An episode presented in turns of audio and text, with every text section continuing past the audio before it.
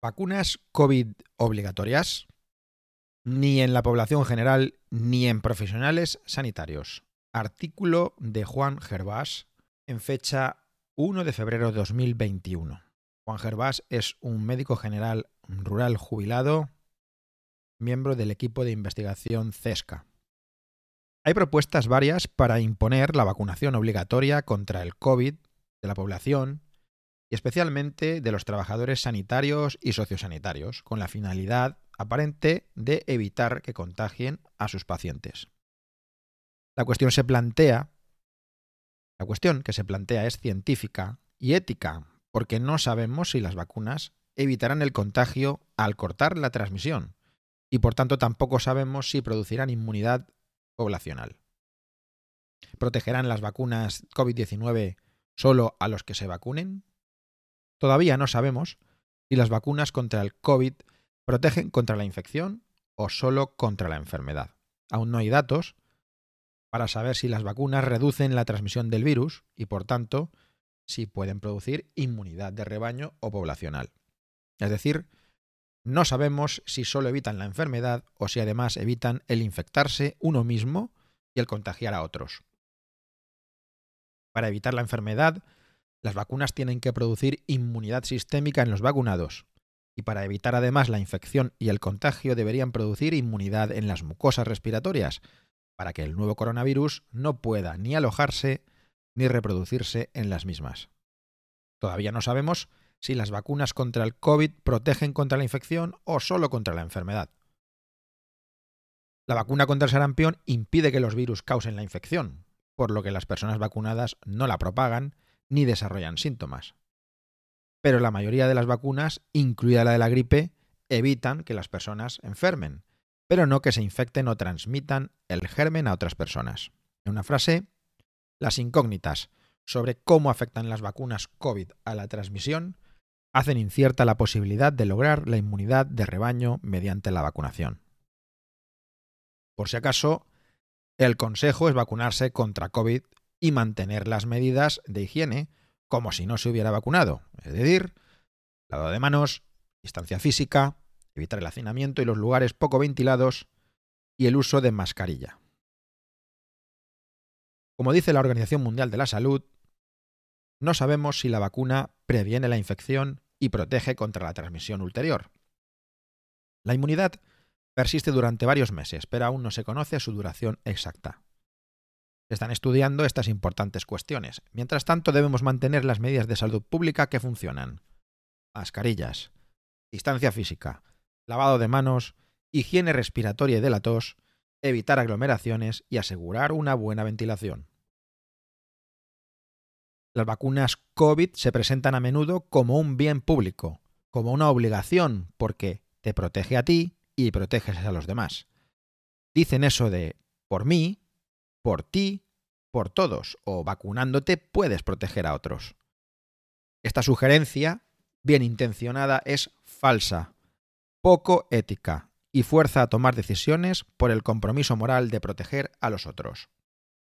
Por ejemplo, se pide a los jóvenes que acepten los riesgos de la vacunación, pese a los escasos beneficios a su edad para proteger a los mayores decir a los jóvenes que se vacunen contra el nuevo coronavirus para no infectar a los ancianos y al tiempo hacerles saber que esas vacunas no previenen la transmisión es una de las estrategias de salud pública más estúpidas que se han hecho. El consejo de vacunarse para evitar contagiar es estúpido, ya que no se sabe si la vacuna interrumpe la transmisión del nuevo coronavirus, y ello obliga al mismo tiempo a que se recomiende mantener las medidas higiénicas como si no se hubieran vacunado. Del mismo modo, decirle a los profesionales de la salud y sociosanitarios que se vacunen contra COVID-19 para que no infecten a los pacientes y luego afirmar que esas vacunas no evitan la transmisión es una de las estrategias de salud pública más estúpidas que existen. Hay una buena razón para no decir que las vacunas COVID previenen la transmisión, hasta que tengamos datos que lo demuestren sin dudas como escribe la periodista científico-sanitaria Tara Hale. Hay buenas razones para no decir que la vacuna contra el coronavirus evitará la transmisión, hasta que tengamos datos firmes que lo demuestren. Lo peor que podemos hacer es sugerir que lo hace, descubrir que no lo hace y perder la confianza del público. Hemos aprendido, gracias a los errores del pasado y a una gran cantidad de investigaciones sobre las dudas acerca de las vacunas, que un elemento esencial de la comunicación sobre las vacunas es ser totalmente honrados sobre los beneficios, los riesgos y las limitaciones, precisamente porque el público puede entender la verdad sobre la vacuna. Las vacunas son medicamentos que protegen contra las enfermedades infecciosas. Por regla general, protegen a quienes se vacunan, produciendo una inmunidad sistémica personal. Además, algunas vacunas protegen a la comunidad, produciendo inmunidad de rebaño, poblacional o de grupo. Pero son muchas las vacunas que no producen inmunidad de rebaño. Así, las vacunas contra el tétanos, la difteria, la rabia, la gripe, la meningitis, la tosferina, la neumonía por neumococo, la poliomielitis, variedad Salk inyectable, el rotavirus, la tuberculosis, el herpes zoster y otras solo producen inmunidad sistémica personal y por tanto solo benefician a los vacunados. Son vacunas que no reducen la transmisión de patógenos infecciosos. Sobre la vacuna de la gripe sabemos varias cosas. Sabemos que en entornos no sanitarios no hay efecto rebaño por la vacunación antigripal. Sabemos que la vacunación antigripal de los trabajadores sanitarios no protege a los ancianos en instituciones cerradas. Sabemos que los datos científicos actuales no demuestran que la vacunación de los profesionales proteja a los pacientes y por ello son insuficientes para valorar la vacunación obligatoria de los trabajadores sanitarios contra la gripe. La vacunación antigripal de los profesionales sanitarios no es efectiva para evitar la gripe en sus pacientes.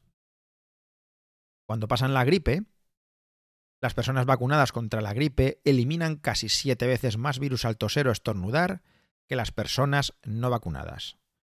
En un estudio que se realizó en dos temporadas, observaron 6,3 veces más eliminación de aerosoles entre los casos con vacunación en la temporada actual y en la anterior, en comparación con los que no estaban vacunados en esas dos temporadas. La vacuna COVID y sus efectos adversos individuales. Como todos los medicamentos, las vacunas pueden producir efectos adversos individuales.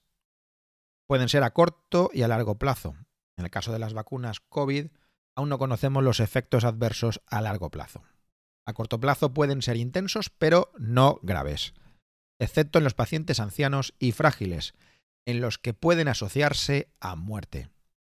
Existe la posibilidad de que estas reacciones adversas comunes a las vacunas COVID-19, que son frecuentes y no son peligrosas en pacientes jóvenes y sanos, puedan agravar la enfermedad subyacente en los ancianos.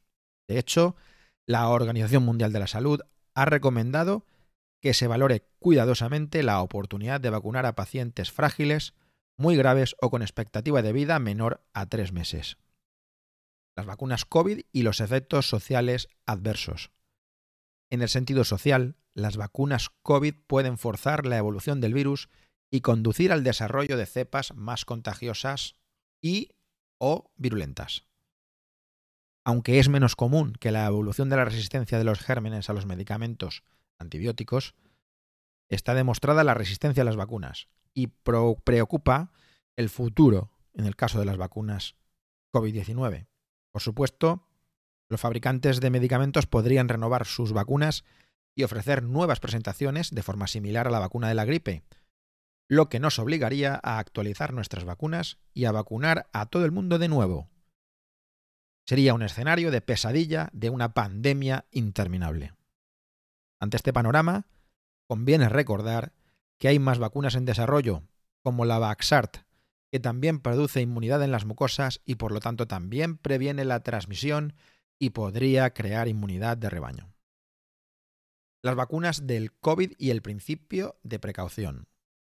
La vacuna COVID es contra un virus respiratorio y podría tener los inconvenientes de la vacuna contra la gripe, es decir, sin efectos sobre la transmisión o la inmunidad de rebaño, y asociada a una mayor diseminación del virus. Podríamos aplicar el principio de precaución si aceptamos que la incertidumbre tardará en resolverse y que sería prudente vacunar ahora, con la esperanza de que la vacuna disminuya la transmisión en el futuro. En este sentido, el principio de precaución justifica la estrategia de vacunar a la población y al personal sanitario y sociosanitario. Pero, en sentido contrario, no deberíamos aplicar el principio de precaución para justificar la vacunación obligatoria porque el riesgo de propagación podría aumentar si, tras la vacunación, las personas actúan como si ya no fueran capaces de albergar el virus. En el caso de los trabajadores sanitarios y sociosanitarios, esto podría ser grave, ya que significaría que se convertirían en agentes contagiantes, transformando la COVID-19 en una enfermedad infecciosa nosocomial, en cierto sentido, de ámbito hospitalario. En general, según el Consejo de Europa, hay que garantizar que los ciudadanos sean informados de que la vacunación no es obligatoria y que nadie sea presionado política, social o de otro modo para que se vacune si no lo desea. Garantizar que no se discrimine a nadie por no haberse vacunado, por posibles riesgos para la salud o por no querer vacunarse. No, no con mayúscula.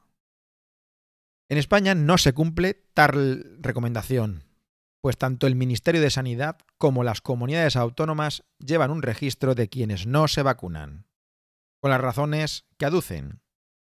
Con estas se considera importante registrar los casos de rechazo a la vacunación con la finalidad de conocer las posibles razones de reticencia en diferentes grupos de población. En un ejemplo de Andalucía, se considera importante registrar los casos de rechazo con la finalidad de conocer las posibles razones de reticencia en diferentes grupos.